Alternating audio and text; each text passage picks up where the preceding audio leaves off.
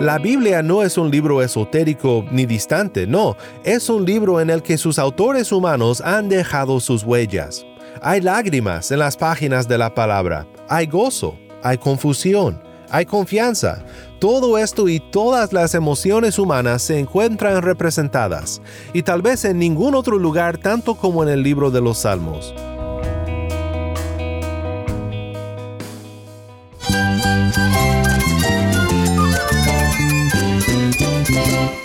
Cristo es la esperanza. Cristo es mi Señor y mi Salvador. Cristo ha transformado mi vida. Cristo es la viña. Separado de Él, nada puedes hacer. Cristo es el camino, la verdad y la vida. Jesús es mi todo. El único descanso, la única paz verdadera es con Jesucristo. Estás escuchando a El Faro de Redención, Cristo desde toda la Biblia para toda Cuba y para todo el mundo. Hola, mi nombre es Daniel Warren, gracias por acompañarme aquí en El Faro. Continuamos hoy en nuestra serie sobre los libros de sabiduría, una serie que hemos titulada Sabiduría del Cielo. Hoy quiero pensar contigo en el maravilloso libro de los Salmos. Oiremos lecturas de los Salmos y pensaremos en tres cosas que los Salmos nos enseñan, para ayudarnos a estudiar el libro y recibir de ello lo que Dios tiene que enseñarnos. El faro de redención comienza ahora con tu palabra, canta para su gloria.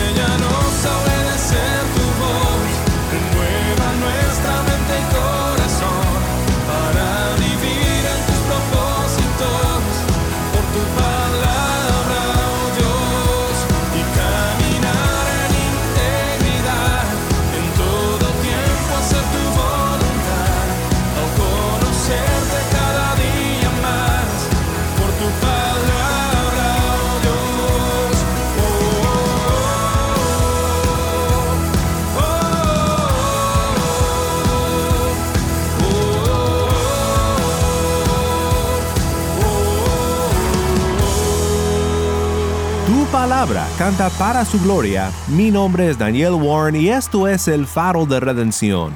Cristo desde toda la Biblia para toda Cuba y para todo el mundo.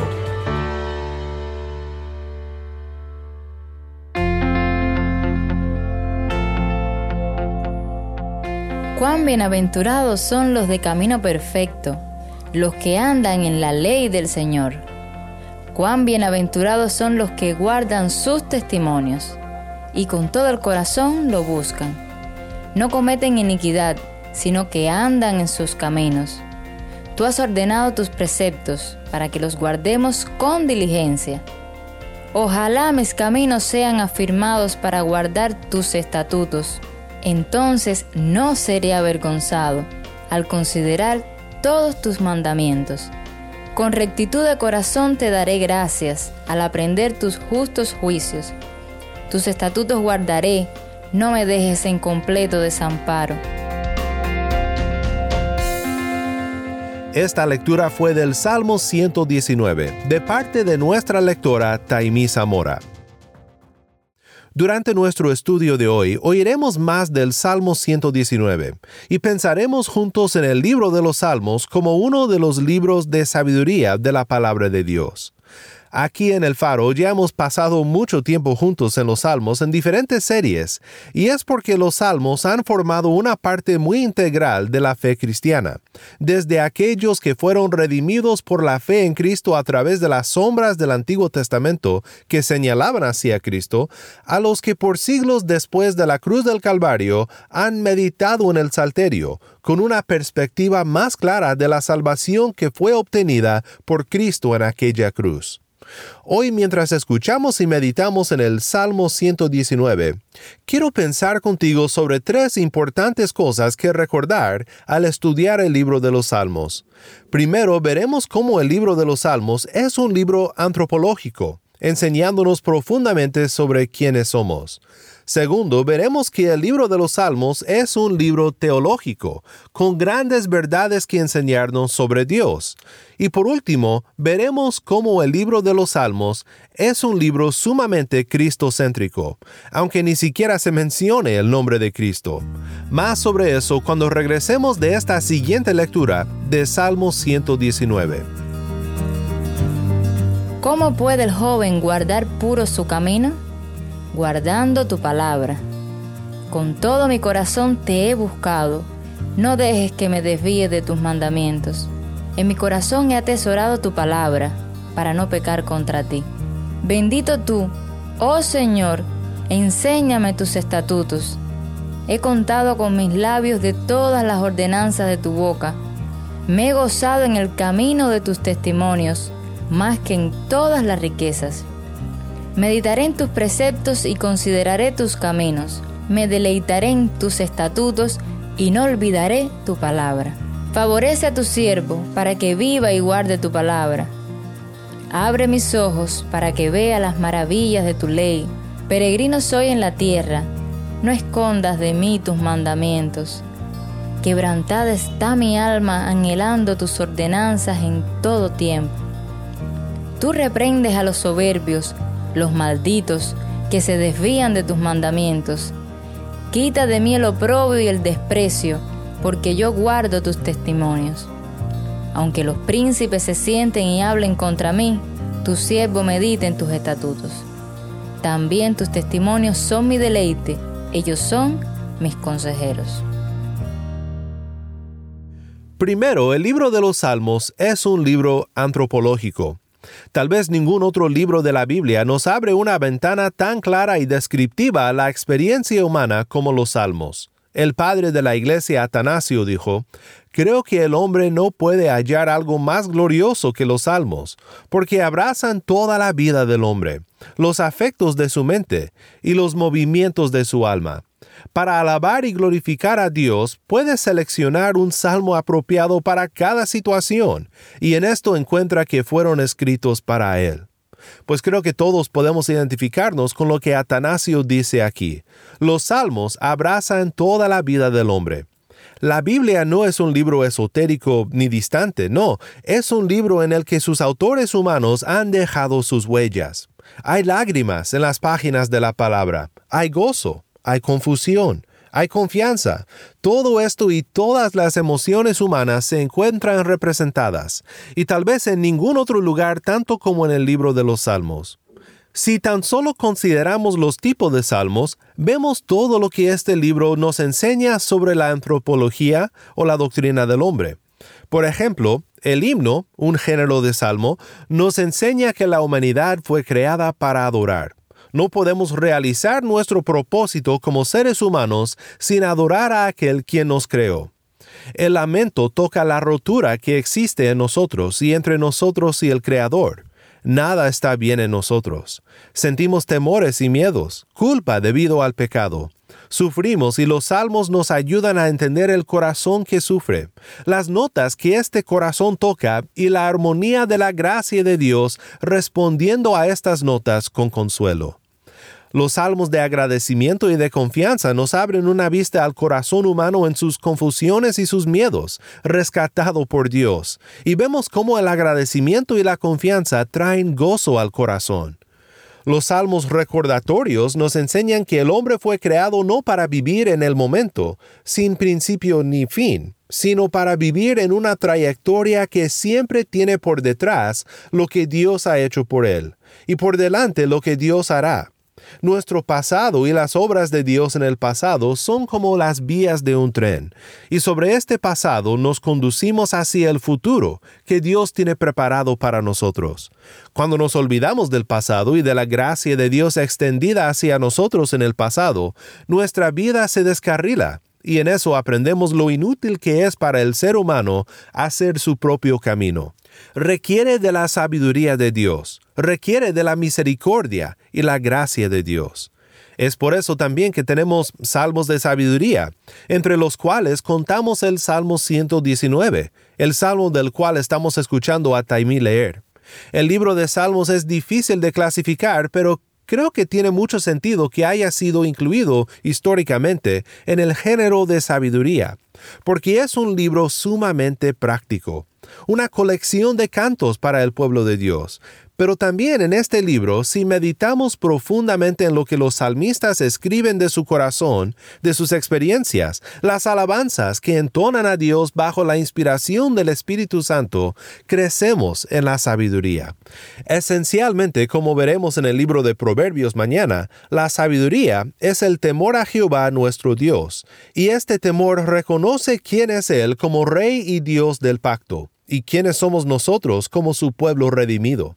Este aspecto de la antropología de quiénes somos nosotros como seres humanos y como seres redimidos se refleja en los salmos del reino, donde muchas veces en el primer instante estos salmos hablan del rey de Israel, pero en el último instante están describiendo a Dios el Rey del universo, y más específicamente a Cristo, como el Rey de su pueblo pues hay más que decir sobre la antropología de los salmos, pero creo que empezando con los géneros como hemos hecho es un buen lugar en donde empezar a estudiar este aspecto de los salmos.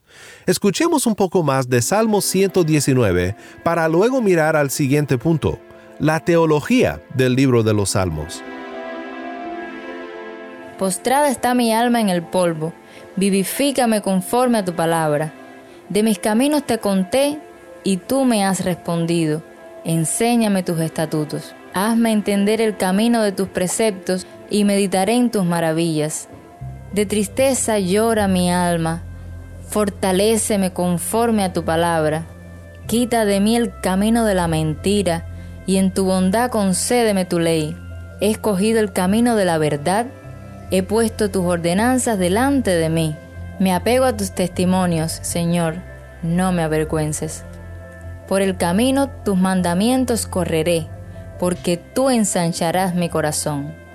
Enséñame, oh Señor, el camino de tus estatutos, y lo guardaré hasta el fin. Dame entendimiento para que guarde tu ley y la cumpla de todo corazón. Hazme andar por la senda de tus mandamientos, porque en ella me deleito. Inclina mi corazón a tus testimonios y no a la ganancia deshonesta. Aparta mis ojos de mirar la vanidad, y vivifícame en tus caminos. Confirma tu siervo tu palabra, que inspira reverencia por ti. Quita de mí el oprobio que me causa temor, porque tus juicios son buenos. Yo anhelo tus preceptos, vivifícame por tu justicia.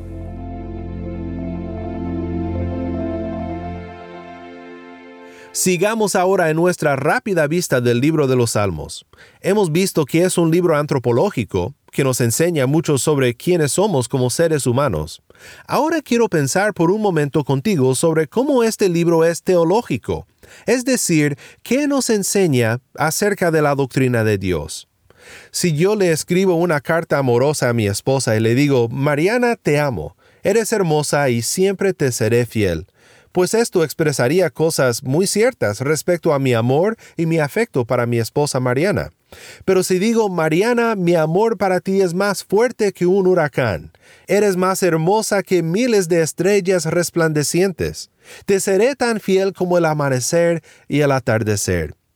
Pues así ya no solo estoy diciendo verdades, estoy describiendo verdades, de una manera poética y hermosa. Por lo menos eso espero, y espero que Mariana piense lo mismo. Te recomiendo si le vas a escribir una carta de amor a tu esposo o a tu esposa, hazlo de la segunda manera, no solo de la primera. Así también vemos la doctrina de Dios en los salmos. Un salmista puede decir Dios es fuerte y esto sería cierto. Sería una verdad teológica, pero los salmos tienen una manera muy única de expresar las verdades de Dios. Los salmos no nos dan un análisis frío de quién es y cómo es Dios, no, describen las verdades de Dios de una manera fuerte, poética y conmovedora. En esto son muy útiles para nuestra reflexión y nuestro crecimiento en la sana doctrina, porque nos recuerdan que la verdadera doctrina bíblica debe resultar en expresiones cálidas, poéticas, hermosas, porque es lo que la grandeza de nuestro Dios merece. Últimamente me ha encantado usar un comentario por Jeffrey Grogan cuando estudio los salmos, y Grogan observa algo interesante. Dice, si algo nos enseña el libro de los Salmos, es que la única perspectiva apropiada para el pueblo de Dios es enfocarse siempre en Dios mismo, en su carácter, sus obras, sus propósitos, y etc. También en su comentario, Grogan cita a otro comentarista, que dice que los salmos representan la teología más profunda de las escrituras, o por lo menos en el Antiguo Testamento, y que esto nos enseña mucho sobre la teología. Nos enseña que la adoración, el agradecimiento y lamento pueden ser una forma apropiada de la teología sistemática, o por lo menos que este debe de ser el fruto de nuestra reflexión teológica sobre la narrativa bíblica. Estoy totalmente de acuerdo con este sentir. Pienso que si uno medita en los salmos todos los días, dentro de poco tiempo tendrá un mejor entendimiento de quién es Dios, de la teología o de la doctrina de Dios.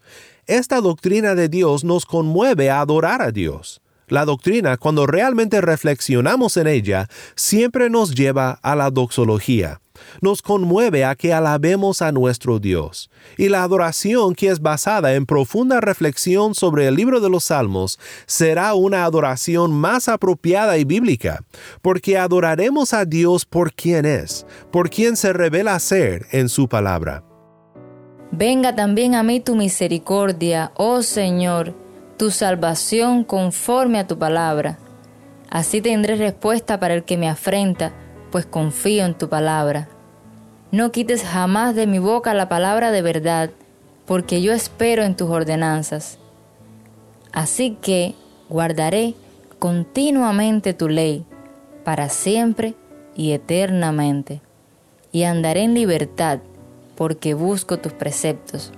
Hablaré también de tus testimonios delante de reyes, y no me avergonzaré. Me deleitaré en tus mandamientos, los cuales amo. Levantaré mis manos a tus mandamientos, los cuales amo, y meditaré en tus estatutos. Acuérdate de la palabra dada a tu siervo, en la cual me has hecho esperar. Este es mi consuelo en la aflicción, que tu palabra me ha vivificado. Los soberbios me insultaron en gran manera, sin embargo, no me he apartado de tu ley.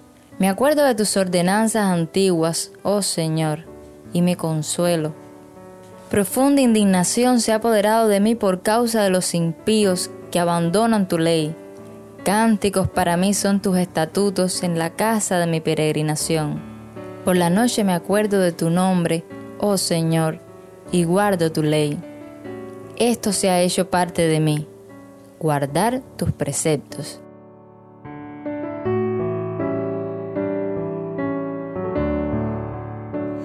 Pues el libro de los Salmos es antropológico, es teológico y finalmente es cristológico. El libro de los Salmos es un libro cristológico.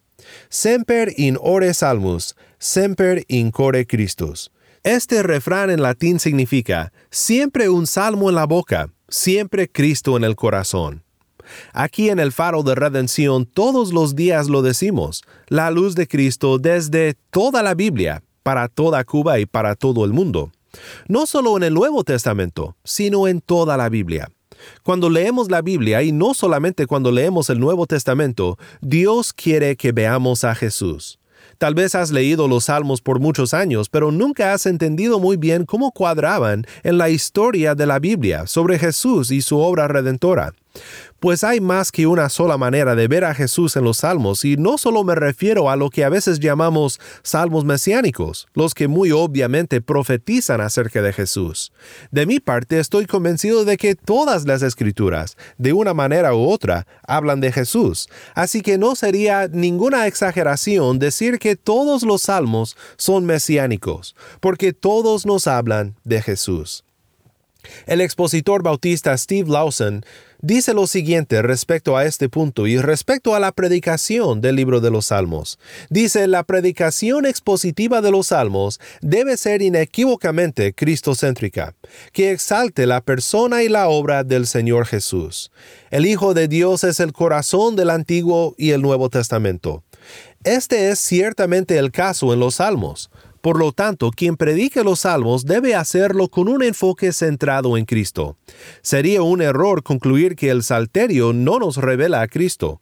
Muy por el contrario, la auténtica predicación de los salmos presenta de manera única la majestuosa gloria del Hijo de Dios.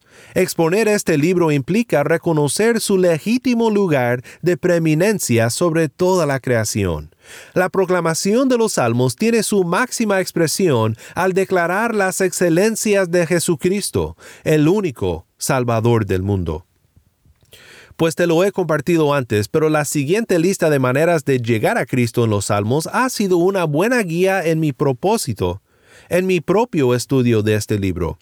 Cuando leas un salmo, observa y medita en cómo puede este salmo ser una de las siguientes cosas una profecía sobre Jesús, una oración de los labios de Jesús, o cómo muestra el dolor que Jesús sintió y dolor que él quitó, o cómo es una promesa que Jesús cumple, y finalmente cómo es que puede ser una alabanza que Jesús merece. George Horn, el comentarista anglicano del siglo XVIII que tanto nos ha guiado en nuestros estudios de los Salmos, pregunta lo siguiente sobre el libro de los Salmos y el tema de nuestro Señor Jesús. ¿Dónde en todas las escrituras podemos encontrar declaraciones tales como estas de la obra de Cristo, en su humillación y su gloria, las agonías espirituales de su muerte, y las glorias de su resurrección, la lucha de su reino con los poderes de las tinieblas, su triunfo sobre los paganos y la derrota de todos sus enemigos, hasta que domine en medio de sus enemigos, y su pueblo se ofrezca voluntariamente en el día de su poder. Es muy buena pregunta y creo que Horn tiene razón. Los salmos nos presentan todo esto de la manera más excelsa en toda la palabra. Estoy muy de acuerdo y te quiero animar a que siempre estudies el libro de los salmos con una mirada hacia Cristo y lo que este maravilloso libro tiene que enseñarte sobre nuestro Redentor. El Señor es mi porción. He prometido guardar tus palabras. Supliqué tu favor con todo mi corazón. Ten piedad de mí conforme a tu promesa. Consideré mis caminos y volví mis pasos a tus testimonios. Me apresuré y no me tardé en guardar tus mandamientos. Los lazos de los impíos me han rodeado, pero no me he olvidado de tu ley. A medianoche me levantaré para dar gracias a ti por tus justas ordenanzas. Compañero soy de todos los que te temen y de los que guardan tus preceptos. La tierra, oh Señor, está llena de tu misericordia. Enséñame tus estatutos.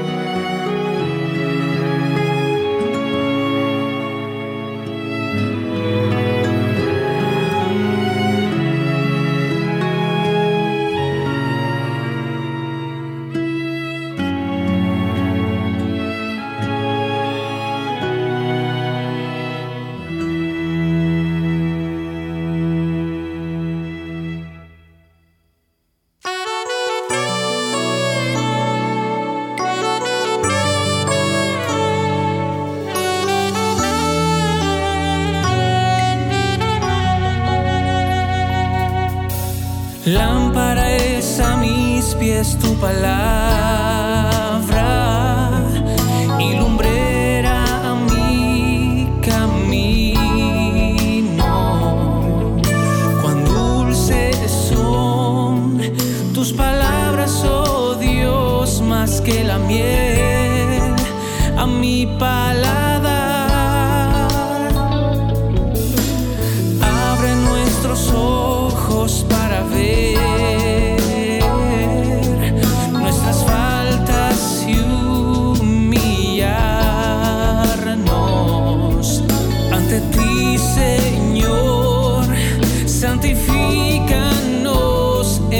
palabra, pues tu palabra es verdad.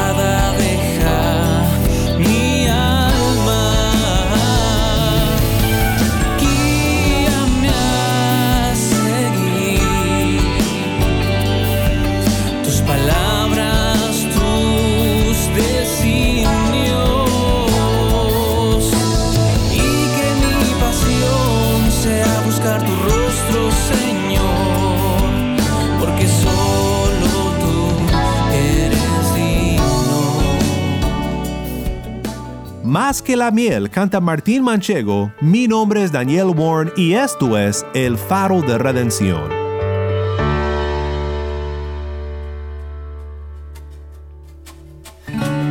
Me encanta leer el libro de los Salmos y estudiarlo contigo aquí en el Faro. Que Dios bendiga tu estudio personal en este maravilloso libro y que tus ojos siempre sean abiertos a lo que te enseña sobre ti mismo, sobre tu Dios y sobre tu Redentor Cristo Jesús.